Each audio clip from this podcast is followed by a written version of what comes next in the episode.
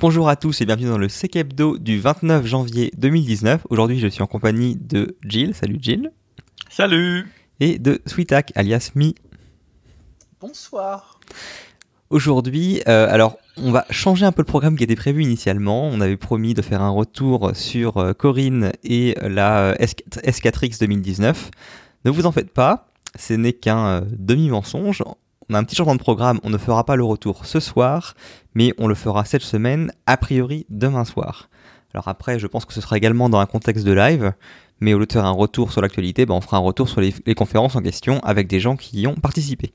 Du coup, aujourd'hui, de quoi va-t-on parler? On va parler de vulnérabilité FaceTime qui permet d'activer la caméra et le micro à l'insu de la cible, de, des nouveaux benchmarks CIS pour Office 365, de c'est une news relativement vieille mais qui, qui je pense reste importante sur le fameux euh, leak ou pas de collection 1 qui a fait le qui a défrayé la chronique il y a, il y a à peu près 10 jours euh, d'un nouvel article sur le blog communautaire à propos de la forensique du projet alias euh, alias comment mêler, enfin, mêler assistant vocal et vie privée euh, un retour des éléments publics de la doctrine militaire de lutte informatique offensive parmi, et enfin une découverte de la semaine euh, qui est attrait à la sensibilisation. Sur ce, il est temps d'ouvrir le comptoir. C'est parti.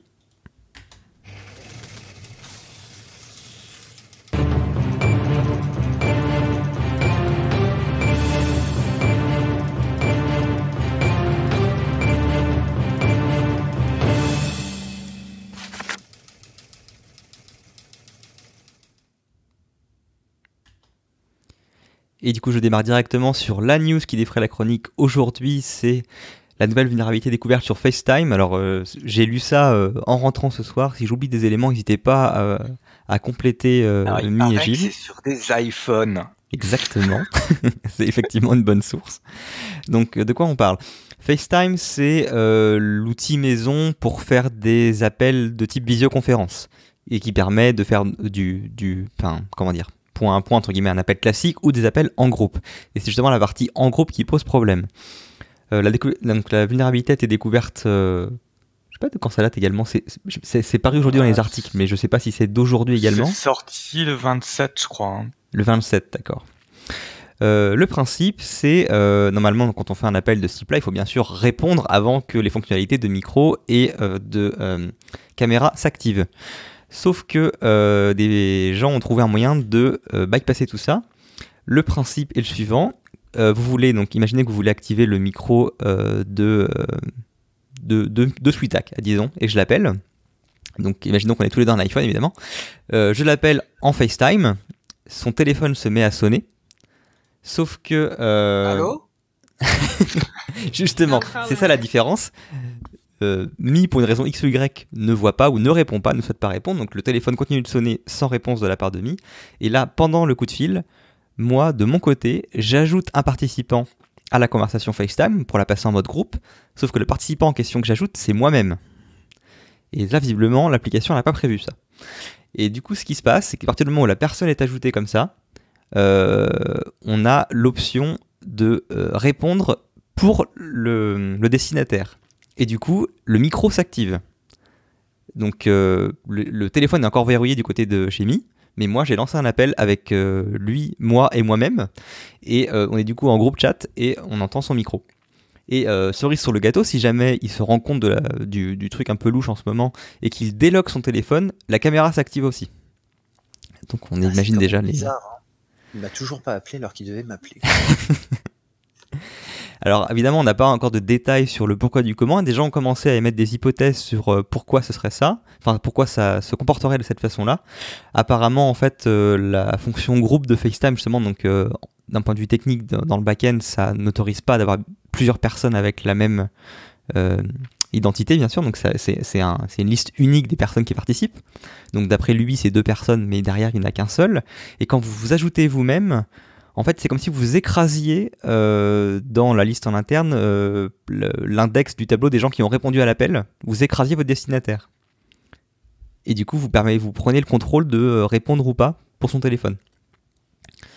alors, ce qu'on sait apparemment, c'est que c'est quand même, c'est assez sérieux. Ça va demander des correctifs côté client pour pouvoir fixer le souci. là, en, attendant, pour répondre à l'incident sur le moment, la fonctionnalité de groupe de FaceTime a été coupée. Donc il n'est plus possible de faire des FaceTime à plusieurs personnes. Pour le moment, ça a été coupé du côté des serveurs chez Apple. Et euh, il y a des gens qui conseillent, euh, pour euh, être extra sûr, entre guillemets, de simplement couper la fonctionnalité dans votre téléphone directement. Donc dans les options, alors je, n'ai pas d'iPhone, donc je ne sais pas exactement où se trouver ça, mais apparemment c'est dans Settings, il y a une option FaceTime et vous coupez l'option FaceTime pour être sûr qu'on ne puisse pas vous contacter par cet intermédiaire-là. Il y aura, on n'en doute pas, à mon avis, un, un, correctif qui sera poussé en OTA dans les jours à venir pour résoudre le problème. Mais bon, disons que ça fait un peu tâche. Ça fait un peu tâche. C'est surtout que Apple annonce euh, des profits moindres, si je me souviens bien, et qui se vantait de protéger la vie privée euh, de leurs utilisateurs. Ça, casse un peu le discours. De ce que j'ai vu dans un article, il y a hum, un gars de la sécu d'Apple qui disait ouais alors euh, pour l'instant on n'a pas encore euh, trouvé la cause parce qu'on a bien regardé c'est pas évident hein, pourquoi ça se produit comme ça? Et c'est clair que c'était pas dans les tests euh, dans les use cases quoi. Ouais donc du coup c'est peut-être pas aussi bête et méchant que ce que les gens émettaient comme hypothèse un peu plus compliqué que ça. Pour l'instant, la, seule citation que j'ai trouvée dans un article, il disait euh, ouais, on n'a pas trouvé facilement, hein. donc euh, pour l'instant, on ne sait pas et on va voir. À mon avis, c'est branle-bas le combat en ce moment chez eux. Ça va être un peu ah panique. Ah, voilà, moi j'ai un peu fait le tour. Hein. Enfin, en résumé, si vous avez un téléphone euh, de type iOS, eh bien coupez FaceTime pour le moment, histoire d'être sûr. Et bah, théoriquement, si des gens ont utiliser cette fonctionnalité-là, bah, des gens ont pu lancer votre micro à votre insu. Ça rappelle également que bah, nos téléphones euh, intelligents, ça reste euh, des moyens de surveillance sur pattes. Hein. Euh, on pense toujours à potentiellement des backdoors, etc., mais simplement des fois des, bêtes vulnérabilités qui sont franchement pas dures à exécuter pour le coup. Hein. On parle pas de, enfin, je veux dire, n'importe qui connaît l'astuce peut le faire en, deux minutes chez lui. Bah, peuvent du coup servir à vous espionner à votre insu. Ça permettra de faire une transition avec l'autre news que j'ai un peu plus tard d'ailleurs. ah.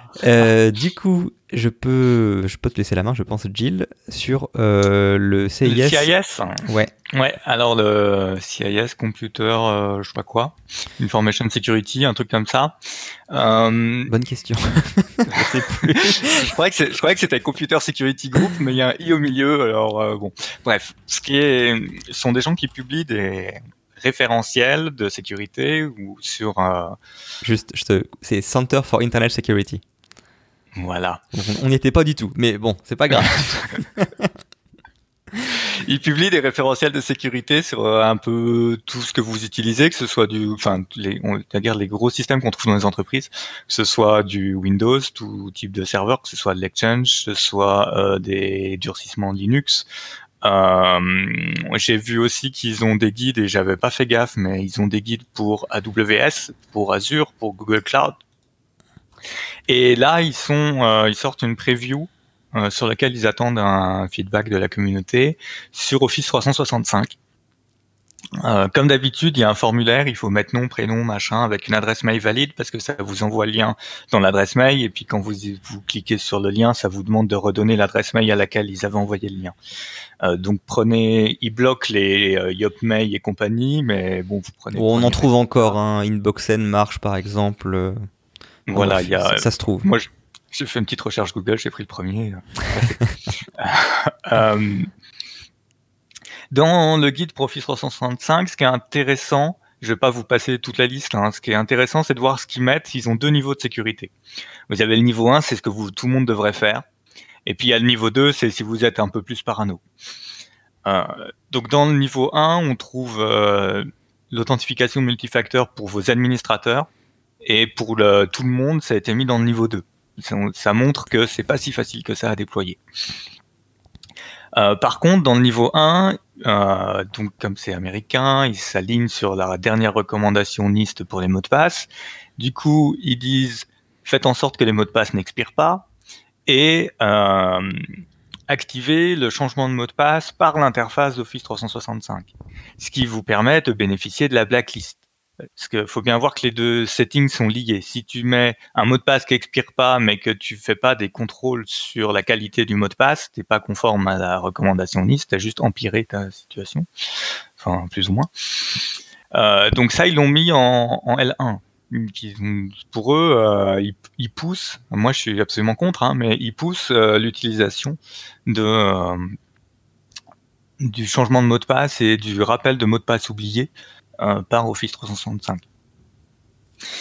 Euh, il faut 2 à 4 global admin. Alors, euh, ça marche si tu as mis MFA admin uniquement. Par contre, si tu as MFA pour everybody, autant que je sache, pour pouvoir euh, permettre au helpdesk de faire un reset de l'authenticator, il faut toujours être global admin. Je ne semble pas avoir vu passer d'items dans les updates qui enfin donnent un rôle d'admin simple qui permet au helpdesk de faire du reset de MFA.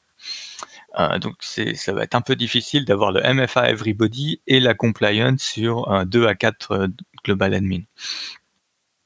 Euh, après, ça couvre aussi SharePoint, euh, Exchange Online. Donc sur SharePoint, euh, on va trouver. Ah bah non, c'est pas SharePoint ça. pas de. Si ouais, c'est toute la suite Office 365. Pas d'intégration de tierce partie, euh, pas de fédération Skype ouverte, c'est-à-dire où n'importe quelle euh, personne qui a Skype peut réussir à, à, joindre vos personnes qui ont Skype, et euh, pas de partage de calendrier. Tout ça, c'est mis en L2, c'est-à-dire un peu plus paranoïaque. Si vous êtes un peu plus paranoïaque, vous pouvez mettre ces options-là pour fermer la discussion et les canaux de, de discussion.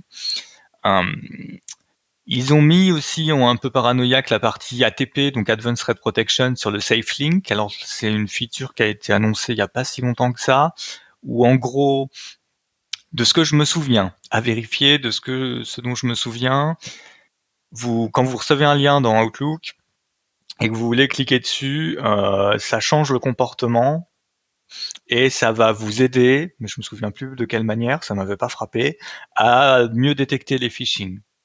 Alors, il me semblait que c'était une fonctionnalité qui était euh, sous licence MS5, donc sous les licences les plus chères, mais a priori non, parce que sur un autre contrôle, c'était bien marqué que ce contrôle-là nécessitait les licences MS5. Donc, vous allez peut-être trouver dans le guide des fonctions que vous pensiez pas accessibles en termes de licence et qui en fait auraient été rendues accessibles par Microsoft. Donc ah, ça, ça c'est bon à savoir là pour le coup parce que de, de le regarder. Euh, bon, sur la messagerie, euh, dès qu'IM SPF démarque, c'est tout au niveau 1. Il faut activer tout ça. Euh, ce qui est pas facile non plus. Enfin, en tout cas, le SPF strict, euh, c'est pas facile. Euh, pas mal de choses sur le filtrage des euh, pièces jointes, sur la vérification de vos politiques anti-spam, sur le filtrage des forwards. Si vous avez du mal à savoir si les gens font des forwards vers l'extérieur dans leurs règles d'inbox, genre vers leur Gmail perso, ou euh, si vous voulez le bloquer, enfin il y a deux trois trucs qui ont l'air intéressants, qui vous disent comment bloquer ça ou comment au moins l'auditer. Oui, c'est très utile ce genre de choses. Hein. Ça permet de voir quelques, enfin des, des comment dire, des situations intéressantes. C'est très souvent des voilà. gens qui font ça de manière, de manière totalement euh, bénigne parce qu'ils veulent rediriger un mail précis vers leur boîte mail perso, mais des fois on trouve des trucs un peu plus sympas. Mm. Moi, je découvre des, des, des shops hein, comme ça. je, découvre des pans entiers d'activités hors site. C'est magique. Euh, et dans l'audit, alors là, par contre, dans l'audit, c'est intéressant parce qu'au niveau 1, c'est-à-dire le base, la base, ils exigent une revue euh, hebdomadaire des donc de ce qui est AD Logon Risk. Euh, en fait, dans Azure AD, vous avez certaines connexions qui sont classées comme étant un risque. Elles ont potentiellement été autorisées, mais il faut regarder euh, ce qui, si ça craint ou pas. Mais il y a aussi une revue hebdomadaire des euh, actions effectuées par les administrateurs non globaux pour tenter de détecter dans la liste de tout ce qu'ils auront fait quelque chose d'illégitime. Ça paraît compliqué ça me paraît compliqué au niveau 1 en exigence, mais bon. Ça montre qu'ils ont mis une emphase sur euh, oui, vous avez Office 365, vous croyez que vous aviez plus d'administration à faire, mais non, mais maintenant vous faire que vous regardiez les logs de ce qui se passe. Euh, donc on verra si dans la version finale ça va rester au niveau 1 ou si ça va être monté au niveau 2. Oui, c'est peut-être un peu voilà. optimiste pour le niveau 1, effectivement, si c'est du manuel comme ça. Ouais, parce que c'est, c'est, ouais, c'est, c'est, tu regardes le contrôle, c'est, bah, tu vas faire un audit log search. Tu mets le nom d'un, nom, d'un admin non global et puis tu regardes si tu trouves quelque chose d'étrange. Euh, donc voilà. Euh, vous avez aussi des règles sur Intune. Des contrôles sur Intune si vous utilisez Intune pour euh, assurer la conformité des devices qui se connectent à Office 365, notamment euh, exiger la présence d'un antivirus, un firewall, d'un machin. Enfin, il y a deux trois contrôles qui sont mis. Donc ça couvre, c'est bien parce que pour comme c'est le début, ils n'ont pas 300 pages de contrôle, donc on peut encore lire le guide. et, euh, et puis ça, voilà, ça ouvre les yeux sur des fonctionnalités qu'on pensait pas avoir ou des choses ont complètement passé à côté parce que le problème d'Office 365 c'est qu'il y a des menus partout, des options partout et qu'il y en a de plus en plus chaque semaine et que c'est compliqué de garder une cohérence dans, dans le déploiement de ta sécurité. Hmm. Après, on se moque des 300 pages du CIS, mais c'est quand même vraiment une superbe source d'information. Quand vous cherchez à faire du hardening sur des systèmes et que vous savez pas trop par quoi commencer, commencez par là. Euh, enfin, déjà, ça va vous poser plein de questions. C'est ça qui est bien, c'est que vous allez vous poser plein de questions. Non, puis déjà essayer d'atteindre le niveau 1, puis on en reparle, parce que c'est pas toujours forcément euh, évident hein, sur certains systèmes. Euh. Enfin, c'est un, un, très bon point de départ. Pardon? On peut partager son score après, comme sur Steam ou pas? Non, mais tiens, en parlant, en parlant de score, c'est un bon point parce que euh, moi, j'ai pas encore lu ce, benchmark-là, hein, mais euh, j'ai eu des retours dans mon équipe. Ils me disaient oui, mais bon, euh, en même temps, j'ai l'impression que c'est un, c'est un, un, gros copier-coller de ce qui est fourni directement par Microsoft via ce qu'ils appellent le Office 365 Secure Score, qui est un système de scoring interne sur tes, les différents contrôles que tu peux mettre en place dans ton Office 365 et qui en gros te file après une note comme, comme le suggérait Mi et du coup, apparemment, la, grosse majorité des points euh, remontés par le CIS, au moins pour le niveau 1, sont des points qui sont de toute façon déjà marqués dans la console pour celui qui les a regardés. Bah dans, dans le Secure Score, tu as toutes les fonctionnalités de sécurité, y compris celles pour lesquelles tu pas de licence. C'est ce qui fait que j'ai un peu arrêté, moi, d'essayer de comprendre le Secure Score. C'est chaque fois que tu cliques quelque part, tu t'aperçois que, bah, en fait, tu peux pas. Oui, d'accord, c'est plus de l'avant-vente que. Donc, euh, moi, c'est ce qui me gêne un peu dans le Secure Score. Après, euh, ça fait quelques mois que j'ai pas regardé, il a probablement évolué. Euh, mais j'étais assez frustré parce que tu te dis bah ouais on va améliorer le score tout ça. Et puis en fait tu t'aperçois que ah bah non ça faut des licences. Bah ça ah, faut des licences. Ça ah, c'est bien c'est malin de leur part hein, cela dit. Oui oui non tout à fait. Et voilà. Euh, bref c'est pour ceux euh, comme moi frustrés du secure score ça vous fait un autre moyen de vérifier si vous n'êtes pas passé à côté de quelque chose. En tout cas, voilà, CIS manger gens, surtout que ceux-là, ils sont gratuits. ils ont d'autres informations, genre notamment le top, leur CIS Top 10 pour les contrôles, euh, la version ultra abrégée et gratuite, mais après si tu veux plus de détails, il faut que tu, euh, tu, tu, tu, mettes la main à la poche. Euh, mais voilà, ça reste une source intéressante d'informations facile d'accès. Est-ce qu'on passe du coup sur les oui, bah, leaks À moins que tu aies autre chose à dire sur la partie Office? Non, non, une fois que vous avez tout protégé, ben, vous n'aurez pas de leak. Disons que le, le risque est affaibli.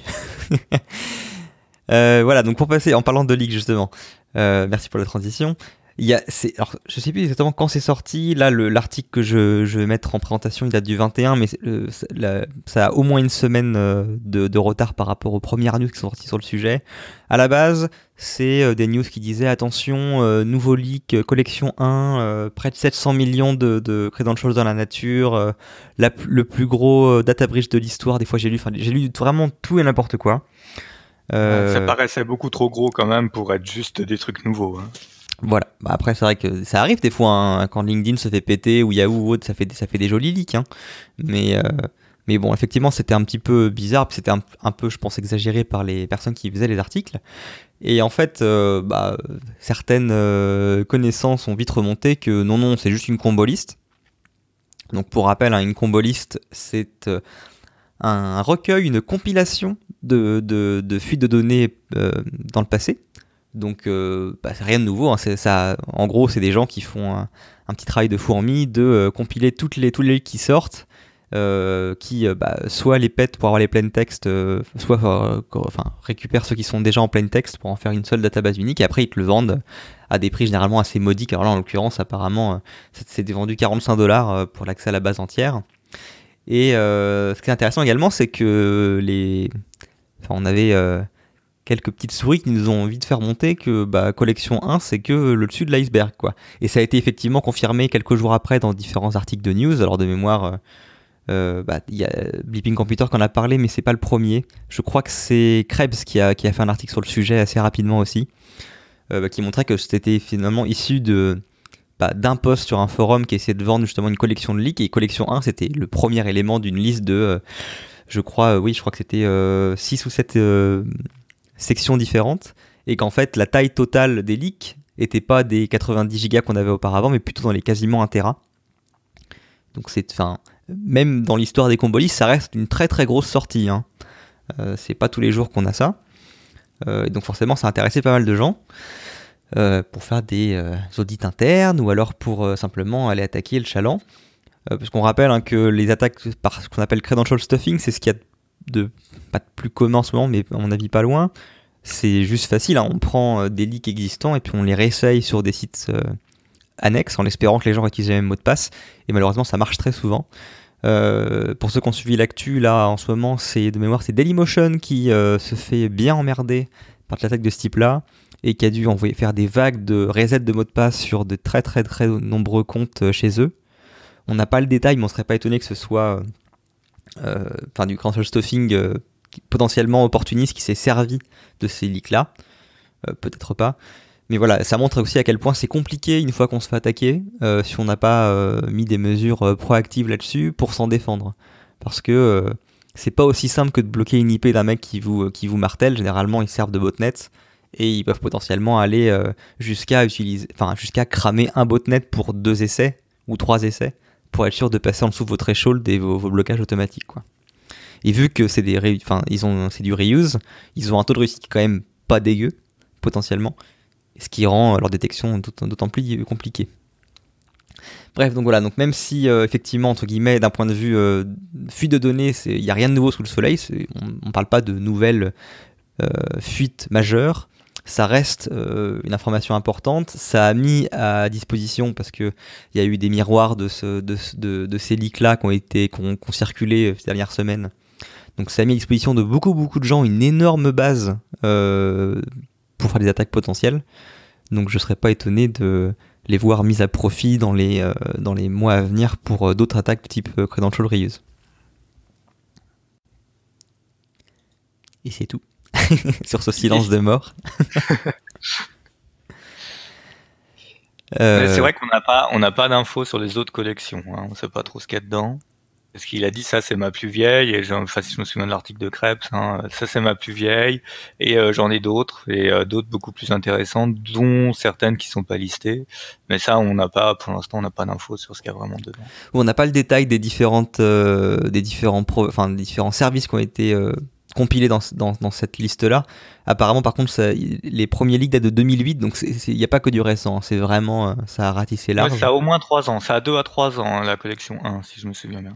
Oui, mais je veux dire, les leaks qu'il y a dedans eux-mêmes sont des fois très vieux. Ah oui. Hmm. C'est-à-dire qu'il y a des leaks dedans de, sites qui, dont le leak a été, date de 2008. Donc il y a 10 ans quand même. Après, il faut voir la pertinence des données. Hein. C'est pareil. Hein. Mais bon, voilà, pour info, c'est dans la nature. Du coup, je te laisse la main sur la partie forensique. Désolé, j'ai pas, de pas de transition. Non, non, pas de transition là. Je réfléchissais aussi à une transition foireuse, mais, euh, mais là, j'arrive pas à trouver. Euh, j'ai refait un article euh, en mode kit de survie, donc les articles sur le blog du comptoir Sécu, je rappelle que tout le monde peut en faire hein, et qu'on vous accueille volontiers pour parler des sujets de sécurité. Euh, L'idée des articles en kit de survie, c'est euh, je me suis pris l'incident sur la tête. J'ai pas vraiment préparé ma réponse à l'incident. Il faut que je fasse quelque chose le mieux possible avec ce que j'ai. Euh, donc la première fois, c'était la compromission de Mailbox sur Office 365. Euh, là, c'est euh, comment je peux isoler un système euh, sans euh, sans perdre toutes les preuves ou enfin tous les éléments qui seront intéressants ou pertinents en en cas d'analyse, enfin pour l'analyse. Et c'est l'occasion de dénoncer quelques euh, habitudes qui se sont ancrées dans le temps, on ne sait pas trop comment. Par exemple, j'ai un ransomware qui tourne sur mon PC, je vais couper l'alimentation électrique. Euh, c'est bien, mais si la clé elle était qu'en mémoire, ben ça là, c'est dommage. Vous êtes sûr d'avoir perdu vos données. Euh, de la même manière, aujourd'hui, on est dans, dans un. Je vais pas vous faire tout l'article, hein, je prends quelques éléments. On est dans un, dans un environnement où les malwares sont de plus en plus euh, uniquement en mémoire euh, et où ils vont euh, soit, soit pour des choses avancées être pilotés par un C2, donc un serveur de command and control, soit ils vont chercher à se déplacer latéralement, on le voit avec enfin, ce qu'on a vu avec notre Petya. C'est ce qu'on va peut-être, on va peut-être en réentendre parler là avec le, le cas d'Altran quand il y aura enfin des infos sur ce qui s'est passé chez Altran. Pour ceux qui ont raté la news, ils ont déconnecté leur SI et a priori éteint leur SI un peu, un peu en urgence avant le week-end. Euh, de toute manière, quand vous allez arriver sur une machine qui compromise, bah c'est déjà foutu votre attaquant, il y a de fortes chances qu'il soit déjà déplacé. Donc il n'y a pas besoin de couper le courant tout de suite. Euh, un des sujets qui fera euh, qui suscitera la polémique, je dirais, c'est euh, c'est de ne pas commencer par déconnecter le réseau. C'est-à-dire que de toute façon, votre soft, il s'est déjà déplacé s'il avait les capacités de déplacement. Donc, vous avez peut-être pas besoin de déconnecter le réseau tout de suite. Et ça permettrait de conserver le lien entre votre machine infectée et le C2.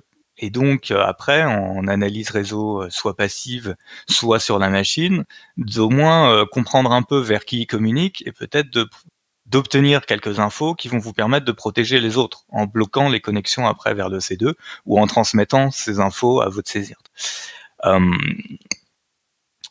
Donc euh, il y a une discussion sur l'article sur est-ce qu'il faut commencer par déconnecter le réseau ou pas, et est-ce qu'il faut faire, euh, est-ce qu'il faut commencer par faire une copie du disque, donc ce qui nécessite d'arrêter le PC, d'avoir un write blocker, de faire sa, copie de disque. Euh, assez souvent, ce qui va nous intéresser le plus en forensique, c'est la copie de la mémoire. Donc si vous commencez par arrêter le PC et, euh, et faire la copie de disque, ben on a perdu tout ce qu'il y avait en mémoire et c'est ce qui est en mémoire qui va nous intéresser en analyse. Et de plus en plus, hein, c'est une tendance qui s'est, euh, je dirais, euh, ces dernières années, ça s'est beaucoup développé dans la communauté forensique, c'est que la première chose qu'on peut faire, on fait, euh, on fait une capture de la mémoire. Quand vous avez même les PC qui arrivent, les laptops qui arrivent en analyse chez les boîtes d'informatique, ils sont très contents quand ils arrivent en veille parce qu'ils font bon, ok, Windows il a pu encore parce que Windows 10 hein, quand il est en veille, il fait quand même les mises à jour, donc il y a quand même de la communication réseau. Mais euh, on a un état qui va peut-être nous permettre de trouver des choses, alors que quand ça arrive et qu'ils n'ont pas la mémoire, déjà ils font bon. Ben, ça va être rapide comme investigation, hein, on va lancer les grandes suites, on verra ce qui sortira. Euh, pour vous aider là-dedans, il y a quand même deux outils vers lequel je pointe, euh, que vous pouvez exécuter à distance, en prenant la main à distance, ou que vous pouvez faire exécuter à quelqu'un localement. C'est Dumpit, qui permet de récupérer la RAM, et c'est SciLR, euh, c'est YLR, qui permet de collecter un certain nombre d'artefacts utilisés après en analyse forensique. Euh, dans l'article, je dis de l'utiliser sans s'embêter avec la conf, c'est-à-dire ça va récupérer vos journaux d'événements, ça va récupérer euh, pas mal de choses qui sont dans le user profile, ça va récupérer le registre, etc. Euh, je sais pas si ça récupère le patch file. Faudrait, faudrait vérifier. Mais enfin, ça récupère un certain nombre de choses et vous mettez tout ça de côté pour que quand vous allez enfin appeler quelqu'un à l'aide, vous puissiez déjà lui donner euh, des données à analyser parce qu'après l'analyste, euh, un forensique en particulier, l'analyste de la mémoire, c'est un métier. Hein. Euh, voilà, donc après en fin d'article, vous trouvez euh, finalement si ça vous arrive, qu'est-ce que vous faites, comment vous vous en sortez alors que vous n'aviez pas prévu cet incident, que vous n'avez pas vos protocoles qui disent bah chouette sur site, j'ai de quoi faire de la collecte de preuves légales, j'ai quelqu'un qui est capable de me faire la collecte de mémoire. Donc vous n'avez pas ça, ben voilà, ça peut vous aider à, à éviter de perdre trop de choses qui plus tard vous permettront de comprendre ce qui s'est passé. il y a aussi un lien vers une station de la station du c'est quoi? C'est du CERT luxembourgeois CIRCL, ouais c'est ça tout à fait le Circle Clean là Ouais, le Circle Clean là, pour euh, nettoyer les clés USB. Parce qu'une fois que vous aurez récupéré tout ça sur une clé USB, vous, que vous avez forcément connecté à la machine compromise, vous n'avez pas spécialement envie de la brancher sur votre machine. Euh, voilà, c'est un peu en vrac, c'est pour vous dire qu'il y a un peu de contenu et puis pour vous inviter à lire l'article. Bah déjà, euh, Gilles, merci pour euh, le temps que tu as pris à, poser ça sur papier. puis ça rappelle aussi que voilà, la forensique et la réponse à incident au sens large, ça se fait pas à l'arrache, quoi. Ça se prépare et que si jamais vous n'êtes pas préparé à utiliser ces outils-là et surtout pour la démarche, bah, vous allez forcément faire des conneries et que voilà, on s'improvise pas euh, comment dire, incident response manager, quoi. Euh, d'ailleurs, en parlant de ça, il y a eu un podcast récemment chez nos amis de No Limit Sécu, je crois que c'est une semaine ou deux, qui est très intéressant. Euh, qui parle notamment de certains outils comme euh, enfin GRR de chez Google, qui est Google Rapid Response, je crois, qui est un outil justement de, faire des hunts et, collecter des IOC, des informations sur les différentes, sur ton parc pour savoir qui est infecté ou pas et d'autres outils qui sont voir pour mettre en place des timelines, etc. Bref, l'article, enfin le podcast est très intéressant pour les gens qui sont intéressés à la réponse à incident. Pardon, j'ai mon Google Home qui m'a ça, me fera une super euh, transition pour tout à l'heure, qui, est intervenu. Euh, voilà, donc c'est un très bon, euh, très bon podcast pour essayer de faire un rappel de, de, sur à quoi se préparer et ça, ça montre aussi à quel point c'est loin d'être enfantin à mettre en place lors d'un incident.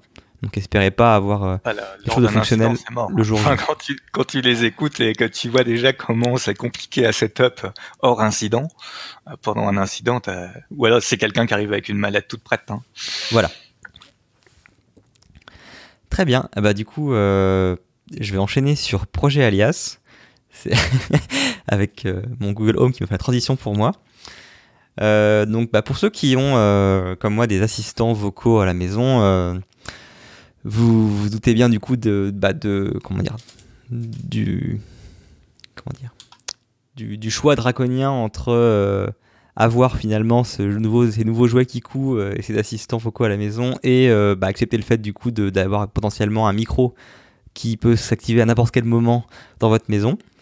Euh, et c'est un, point qui est souvent embêtant, même si effectivement ces outils, donc que ce soit le Google Home, que ce soit, j'ai oublié le nom de l'équivalent chez Apple, mais je sais qu'ils ont un truc à eux aussi. Alexa? Non, ça c'est ah côté Amazon.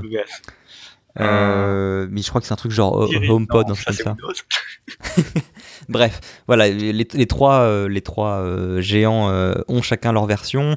Les plus, les plus répandus, ça reste quand même Alexa et en second lieu Google Home. HomePod, merci à Zectro qui m'a répondu sur le, sur le Discord. voilà, donc ces, ces différents outils-là, comment ça fonctionne? On donne une commande en les appelant par leur nom. Alors sur certains, on peut choisir entre différents noms. Euh, chez d'autres, comme Google, euh, bah, vous êtes forcé d'utiliser le euh, OK nom de la marque. je vais pas le dire parce qu'il va répondre l'autre débile. obligé d'utiliser le nom de la marque pour pouvoir appeler justement l'assistant vocal, ce qui peut être un petit peu rageant des fois. et vous après, il vous écoute pendant une période donnée et il processe finalement ce que vous avez dit sur leur serveur et, et il la réponse avec une synthèse vocale. Euh, bien sûr, bah, il y a nombreuses fois euh, il prend euh, une phrase que vous dites qui n'a absolument aucun rapport pour un OK, nom de la marque, et du coup s'active sans raison X ou Y. Et surtout, bah, il faut faire confiance dans le fait que la boucle d'enregistrement locale permanente pour voir si on l'appelle est effectivement locale ou pas. Il y avait déjà eu des remontées comme quoi finalement, au moins du côté d'Alexa, certains échantillons étaient envoyés de façon anonymisée certes, mais bon, envoyés tout de même sur leur serveur pour qu'ils améliorent justement euh, leur reconnaissance euh, enfin, du côté, côté euh, algorithme. Quoi. pour ceux qui se demandent qu'est-ce que ça veut dire transmettre des échantillons anonymisés, je vous recommande de retrouver une vidéo un petit peu ancienne de la quadrature du net sur ce que ça donne chez Microsoft. Et vous avez un commentaire très intéressant de quelqu'un qui faisait des traductions d'échantillons. Avec Cortana, c'est ça? Avec Cortana, ouais. Ouais, elle était bien la traduction, j'aime bien. Je retrouve le lien puis je mettrai dans les sources. Je te rends la main, désolé. Non, pas de problème. Il y a d'ailleurs Grenoble qui intervient sur le Discord et qui explique que les Wake Up Words vont être personnalisables. Alors ça, j'attends de voir parce que c'était un souhait de Google de, justement de te forcer à utiliser le nom de la marque pour justement euh, pas la, diluer dans, une autre personnalité. Après, euh, effectivement, ils, vont déjà, enfin, le Google Home reconnaît déjà les personnes, c'est-à-dire que par rapport au timbre de la voix, etc., il identifie qui est en train de lui parler. Et donc, quand on pose des questions par rapport à son calendrier, par exemple, pour peu que le compte soit déjà lié, il va répondre par rapport à ton calendrier et pas celui de ta compagne, par exemple.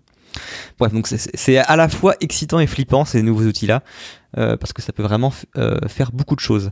Et justement, pour répondre à ce côté un peu flippant, euh, il y a quelqu'un qui a réalisé un projet open source qui s'appelle Projet Alias, qui est vraiment intéressant, qui, en plus est sexy, c'est-à-dire que le principe c'est une sorte de, champignon qui se met au-dessus de votre assistant vocal, donc que ce soit un Alexa ou un, Google Home ou autre, qui ressemble du coup à une espèce de, champignon parasite euh, qui se mettrait sur un arbre.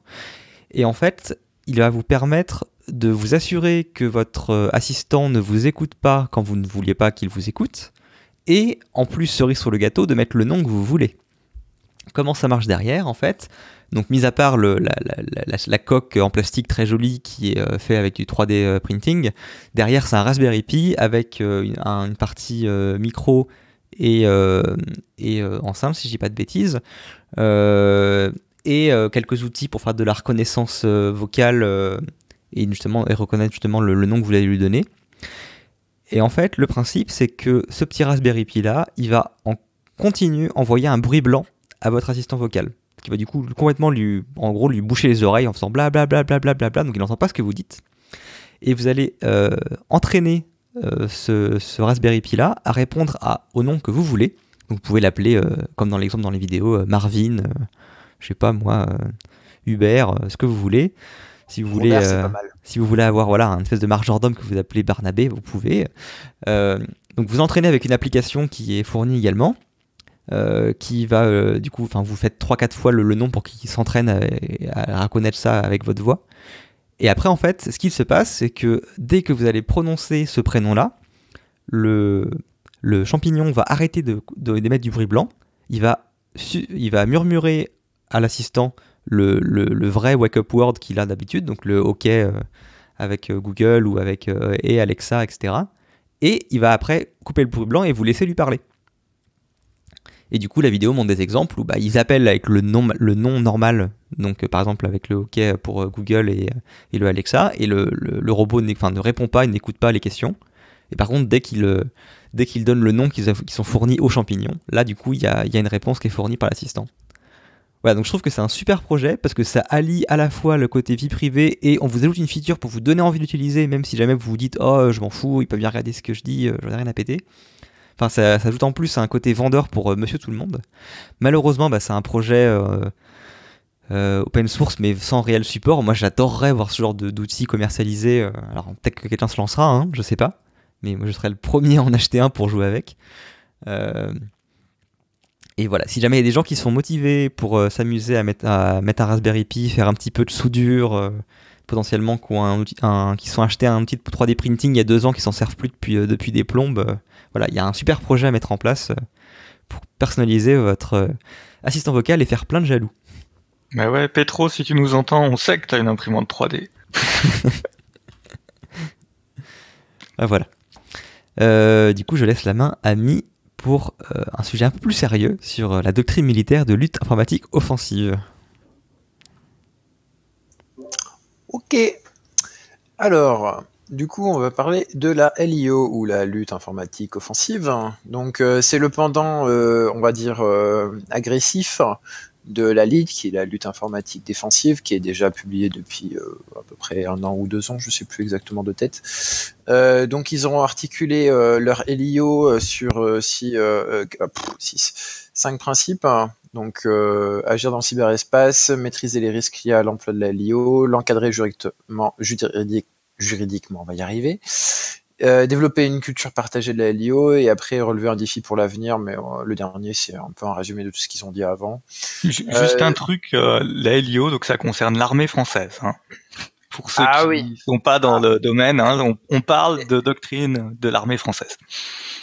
Alors, on parle de doctrine, effectivement. Donc, euh, dans le préambule, il rappelle les hyperattaques euh, essentiellement contre les réseaux électriques de l'Ukraine. On parle de TV5 Monde sans faire d'attribution tout léger en 2015 de WannaCry et bien sûr de NotPetya. Il n'y a pas d'autres noms euh, majeurs d'attaques euh, qui sont ciblés. Euh, ce qui est intéressant, c'est qu'ils font aussi euh, référence à un ancien article relatif aux attributions du chef d'état-major des armées. Enfin, bon, ça, c'est après si vous êtes vraiment intéressé. Euh, donc, ils ont bien compris qu'il fallait agir euh, sur euh, trois couches. Donc, euh, la couche physique, la couche logique et la couche sémantique et sociale. ce qu'ils veulent dire par là, la couche physique, c'est tout ce qui va être lien réseau, ordinateur, etc. Tout ce qui est physiquement touchable, hein, on va faire simple. Couche logique, c'est tout ce qui va être software. Et euh, couche sémantique et sociale, euh, voyez ça plus comme les interactions sur les réseaux sociaux avec euh, tout ce qui est blog, etc. Tout ce qui va être de l'interaction sociale.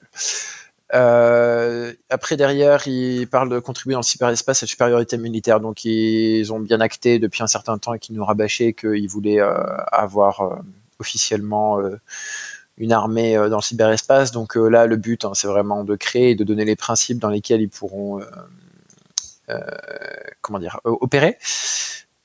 derrière, ils ont défini trois types d'objectifs opérationnels dans la conduite des opérations militaires dans le cyber l'évaluation de capacités militaires adverses, recueil et extraction d'informations, la réduction, voire la neutralisation de capacités adverses, perturbations temporaires ou création de dommages majeurs dans les capacités militaires adverses, et la modification des perceptions ou de la capacité d'analyse de l'adversaire, altération discrète de données ou de systèmes d'exploitation, euh, de systèmes d'exploitation d'informations dérobés au sein d'un système d'information militaire de l'adversaire.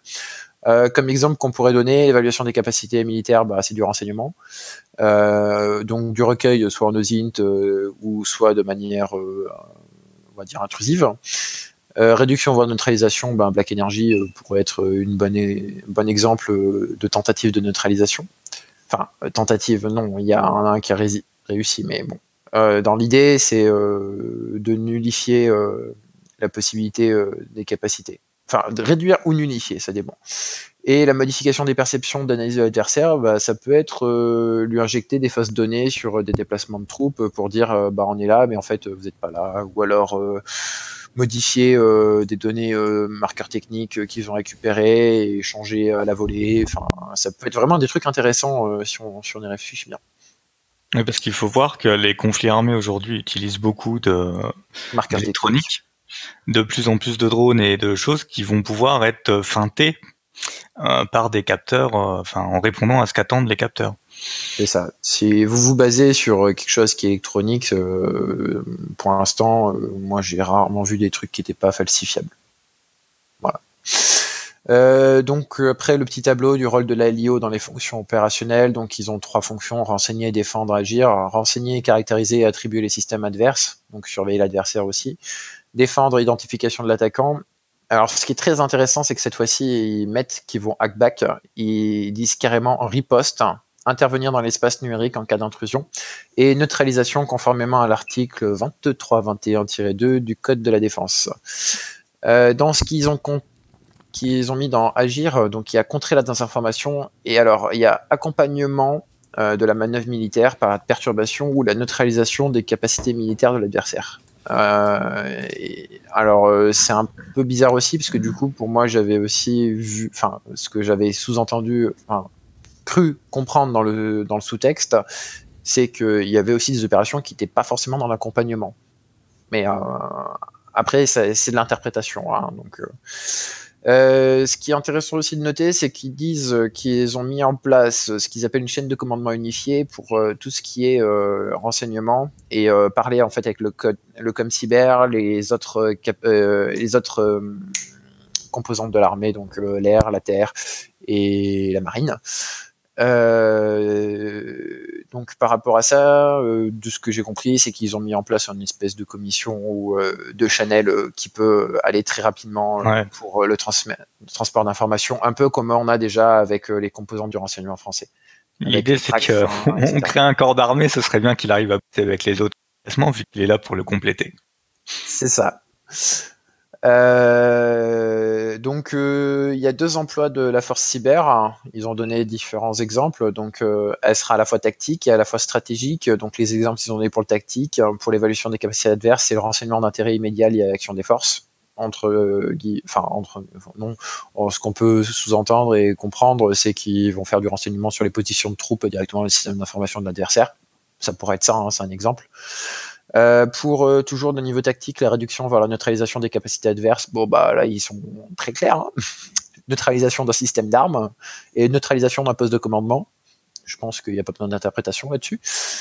Euh, toujours dans le tactique, l'action sur les perceptions de la capacité d'analyse d'adversaire, altération des données d'un système de commandement, bah du coup, ce qu'on disait tout à l'heure, peut-être modifier le nombre de troupes qui a été détecté par un radar, ou alors modifier euh, des marqueurs techniques euh, pour euh, leur faire penser que ça peut être autre chose. Enfin, il y a, il y a 50 000, enfin 50 000, non, il y a un certain nombre de possibilités. Euh, au niveau du stratégique, dans l'évaluation des capacités adverses, il y a le renseignement en préparation des opérations à des fins de ciblage ou de développement capacitaire.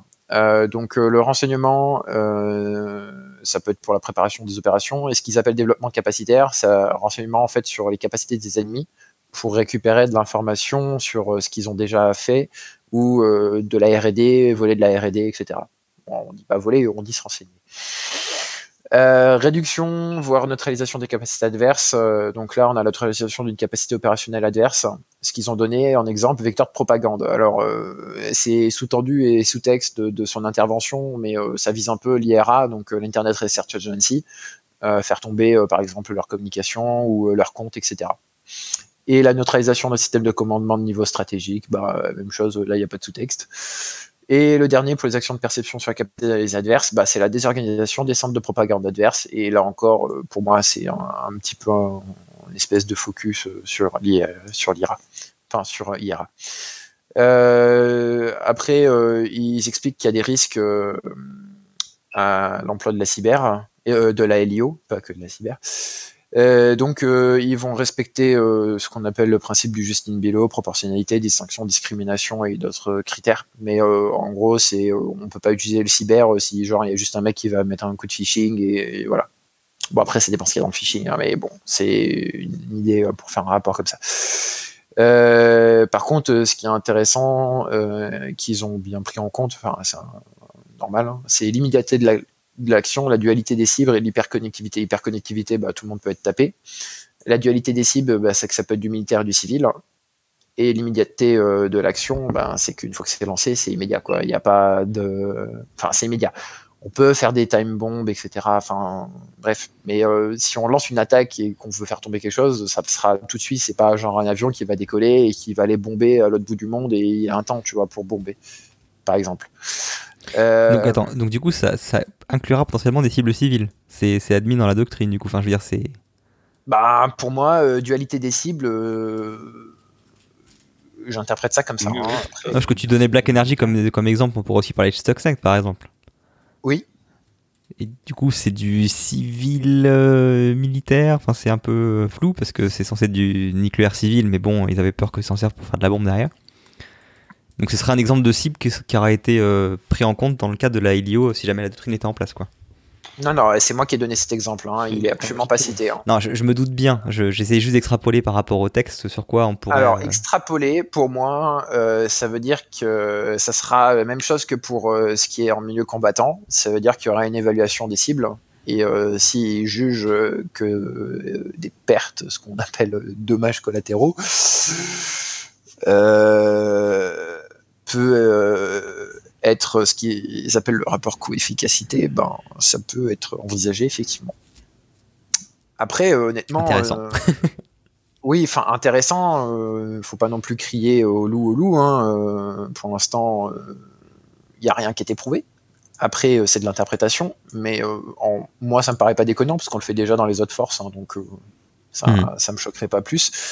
Euh, ce qui est intéressant, c'est qu'ils ont dit qu'ils allaient encadrer juridiquement l'action de la LIO, euh, donc toujours en droit international, et ce qui est euh, particulier à la France, enfin particulier, je ne sais pas si les autres nations le sont, si il y en a une autre nation, euh, j'invente, euh, il y a une autre nation qui a déclaré en fait, en fait, un officier cyber sera considéré comme un militaire euh, et aura les, les mêmes dégagements, on va dire, euh, militaires euh, au niveau du droit international qu'un militaire de l'armée de terre ou de l'armée de l'air ou d'une autre armée, en fait. Mm. au niveau du droit international, c'est vraiment différent, en fait, parce que enfin, avant, ils n'étaient pas déclarés en tant que militaires, hein, et du coup, leur statut était un peu, pas foireux, mais comment dire, particulier.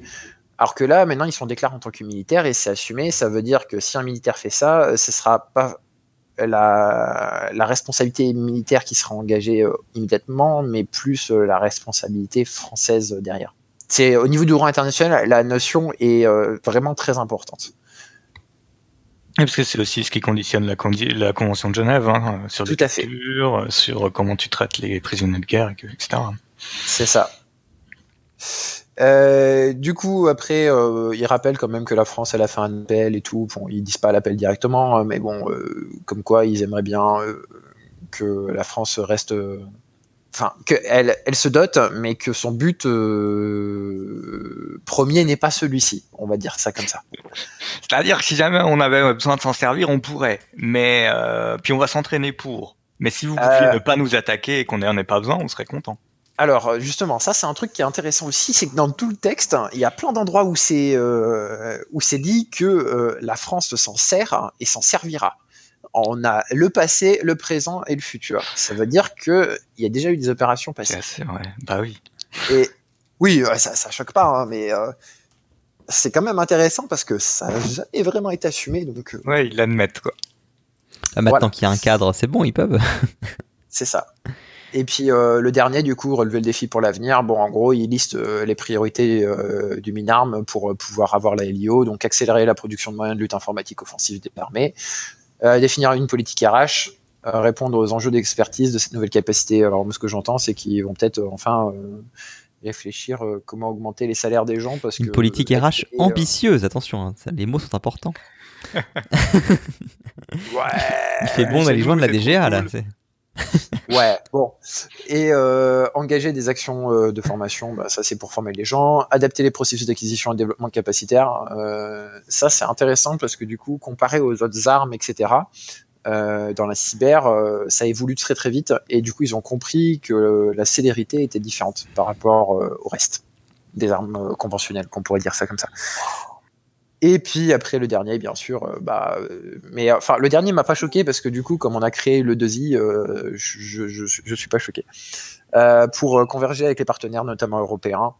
Alors, ce qui est intéressant, c'est le notamment européen qui est quand même bien appuyé entre en gras, etc. Donc bon, voilà. Pour revenir sur qui est la maîtrise d'ouvrage, c'est la DGA pour tout ce qui est recherche. Et puis pour tout ce qui est application, etc., bah, c'est le ComCyber. Voilà. Très bien. Ok.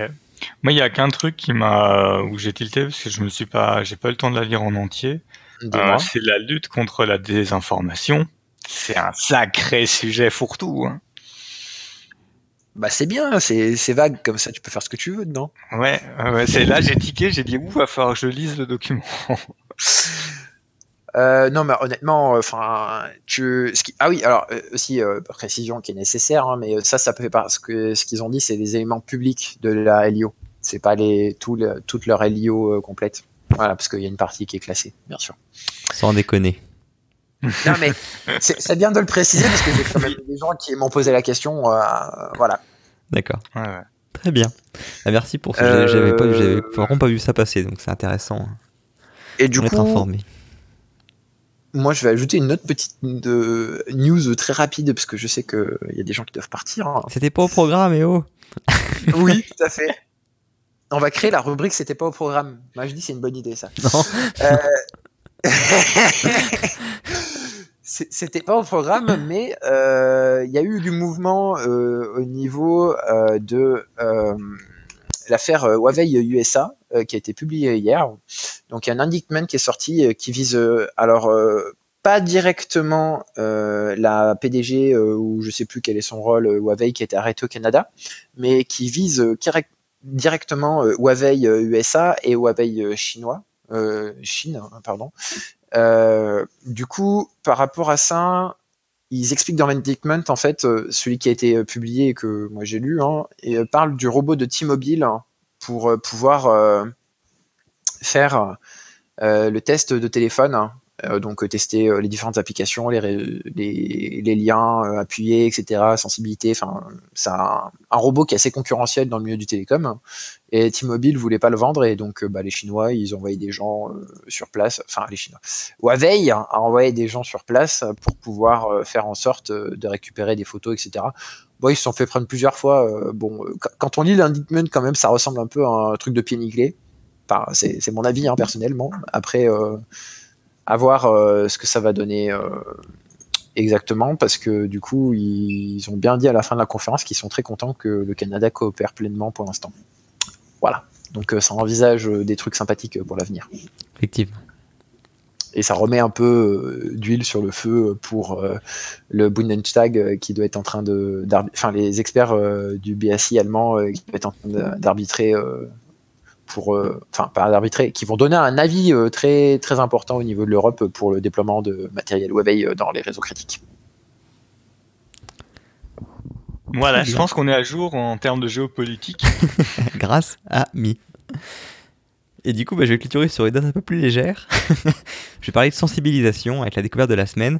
Alors en fait, elle est, double, la découverte de la semaine. Parce que bah, n'a pas fait de news la semaine dernière, du coup j'en fais deux d'un coup. Euh, mais c'est sur le même thème, sensibilisation. La première, la plus récente, c'est Google qui a sorti un quiz sur le phishing. Alors c'est pas le premier qui sort sur Internet en, libre accès, mais celui-ci est assez intéressant parce qu'un peu plus poussé généralement que les tests classiques qu'on a. En tout cas, certains des exemples sont un peu plus sioux. Euh, je vous encourage à le passer, même si vous êtes euh, aussi dans la sécurité et que vous pensez que ça vous sert pas euh, à grand chose. et des fois, vous pourrez être, surpris. je me suis, me suis pas fait avoir, mais il y a des moments où ça m'a demandé un peu la réflexion. et ce qui est intéressant. J'ai essayé de cliquer sur les liens en me disant est-ce que ça va vraiment m'envoyer vers des trucs dangereux? Mais c'est tout neutralisé, hein, vous inquiétez pas. Oui, oui, bah vous pouvez passer à des utilisateurs. Apparemment, ça a été utilisé pour former des personnes euh, dans le monde politique ou des journalistes, euh, etc. Et, c'est basé sur de vraies euh, campagnes. Donc c'est ça a potentiellement été un petit peu modifié, mais c'est basé sur des réels types de phishing qui ont été, enfin, qui ont impacté les utilisateurs de Gmail, quoi. Euh, voilà, donc il y, a 8 exemples à passer. Euh, c'est le genre de lien à faire passer en interne également pour amuser les gens à voir combien ils font en score et ça leur rappellera que certains phishing sont un peu plus compliqués que euh, cliquer ici pour gagner 50 euros sur un, voucher Amazon. il y a des choses un peu plus tordues que ça.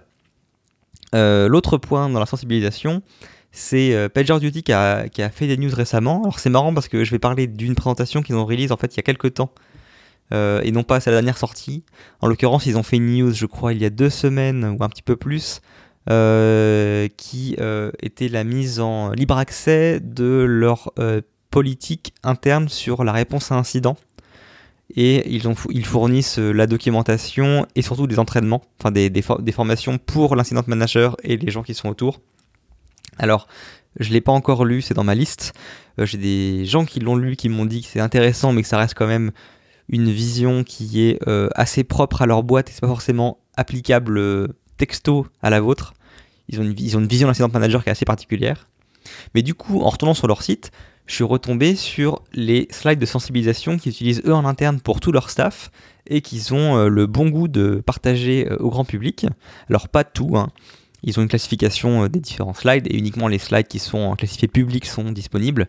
On imagine qu'il y a d'autres slides qui sont un peu plus précis sur leurs outils internes qui ont été euh, caviardés, mais euh, ça reste extrêmement intéressant. Je, suis quasiment sûr qu'on avait déjà parlé de leur slide Security Training for Everyone, qui est vraiment euh, une sensibilisation très accessible sur la sécurité, sur le social engineering, avoir une bonne politique d'hygiène pour les, mots de passe, un rappel des besoins de sécurité physique, voilà, des choses finalement assez bateau, mais enfin, c'est une très belle compilation de, de, d'expliquer, enfin de, pour permettre d'expliquer la sécurité à monsieur tout le monde dans votre entreprise. Donc euh, surtout, euh, n'hésitez pas à vous en servir comme inspiration. Il y a plein de points intéressants. Et en plus, ils ont le bon goût de faire des slides qui sont généralement un petit peu aussi euh, rigolos et pas le vieux slide PowerPoint 2000, 2008 avec le skin par défaut. Euh, mais l'autre que j'avais que je connaissais pas avant, donc je pense que ça a, été euh, sorti entre temps, c'est le Security Training for Engineers, donc qui lui par contre cible plutôt vos populations euh, tech, donc vos administrateurs système, mais aussi et surtout vos développeurs. Et c'est vraiment intéressant. Alors bien sûr, ça reste une formation qui est assez légère. Ils vont pas dans un détail assez important sur les choses comme le XSS, etc. Mais c'est une super introduction à la sécurité euh, dans un domaine technique. Ça parcourt beaucoup de points, c'est pas uniquement l'OAS Top 10, ça parle également de la gestion des secrets et tout, euh, enfin de manière un peu plus euh, détaillée. elle est vraiment très bien faite. Et quand, enfin, moi je sais que dans une autre vie, j'ai payé assez cher pour avoir des formations de ce type-là euh, chez des boîtes, euh, des fournisseurs de conseils tiers, et que c'est pas forcément au même niveau de qualité que ce qu'on peut avoir là gratuitement, c'est assez impressionnant. Donc euh, pour les gens qui ont des politiques de sensibilisation en interne pour leurs développeurs ou leurs adminsistes, je vous conseille fortement d'aller y jeter un œil et de voir ce que vous pourriez pas récupérer dans vos propres slides. Voilà. Et donc tu es dispo avec en fait une page web avec à gauche le slide et à droite les commentaires à, à poser à ces slides là lors de la présentation. On mettra tout ça en lien. Et j'ai fait le tour côté découverte de la semaine. Euh, sur ce silence Bah, de mort. Parfait. Non, non, mais parfait. Oui, on est mute, c'est sinon on fait du bruit avec les claviers et tout. Euh, bah, c'est cool. Euh, je suis en train de regarder les slides. Moi, effectivement, il y a, il y a plein de trucs très très intéressants. Moi, j'étais très agréablement surpris par la qualité des slides. hein. Franchement, euh, c'est, enfin, ça pourrait quasiment être utilisé tel quel, bien sûr, en mettant, enfin, vos logos et vos, et vos outils en interne. Mais je veux dire, c'est, propre. Il y a, il y a pas, moi, j'ai rien vu de spécial à acheter, quoi. Et en plus, ils fournissent des liens pour aller plus loin, euh, ou également euh, qui euh, euh, le pourquoi ils donnent tel conseil et pas un autre. Euh, Mm. ce qui est vraiment très sympa. Sur ce, il va être, euh, on va être euh, à la fin de, cette de ce sec hebdo. Je rappelle que euh, cette semaine, exceptionnellement, on aura un deuxième épisode qui ne sera pas un retour de l'actualité, mais un retour sur les conférences récentes, à savoir Corinne et le S4X 2019, que Loïs nous décrira parce que je connaissais même pas cette conférence, même pas de nom avant qu'il nous en parle, honnêtement. Euh, donc, a priori, on a rendez-vous demain à peu près à la même heure, sûrement peut-être 19h le 19h30 si jamais on arrive à réunir tout le monde à cet horaire-là. Euh, a priori également euh, en live. Dans tous les cas, ce sera de toute façon publié comme d'habitude sur euh, le site du comptoir et euh, les flux RSS associés. Merci encore à Gilles et Sutak pour m'avoir euh, accompagné ce soir pour ce retour de news. Merci à ceux qui nous ont écoutés en live. Sur ce, il est temps de fermer le comptoir. À plus tard. À plus. Au revoir.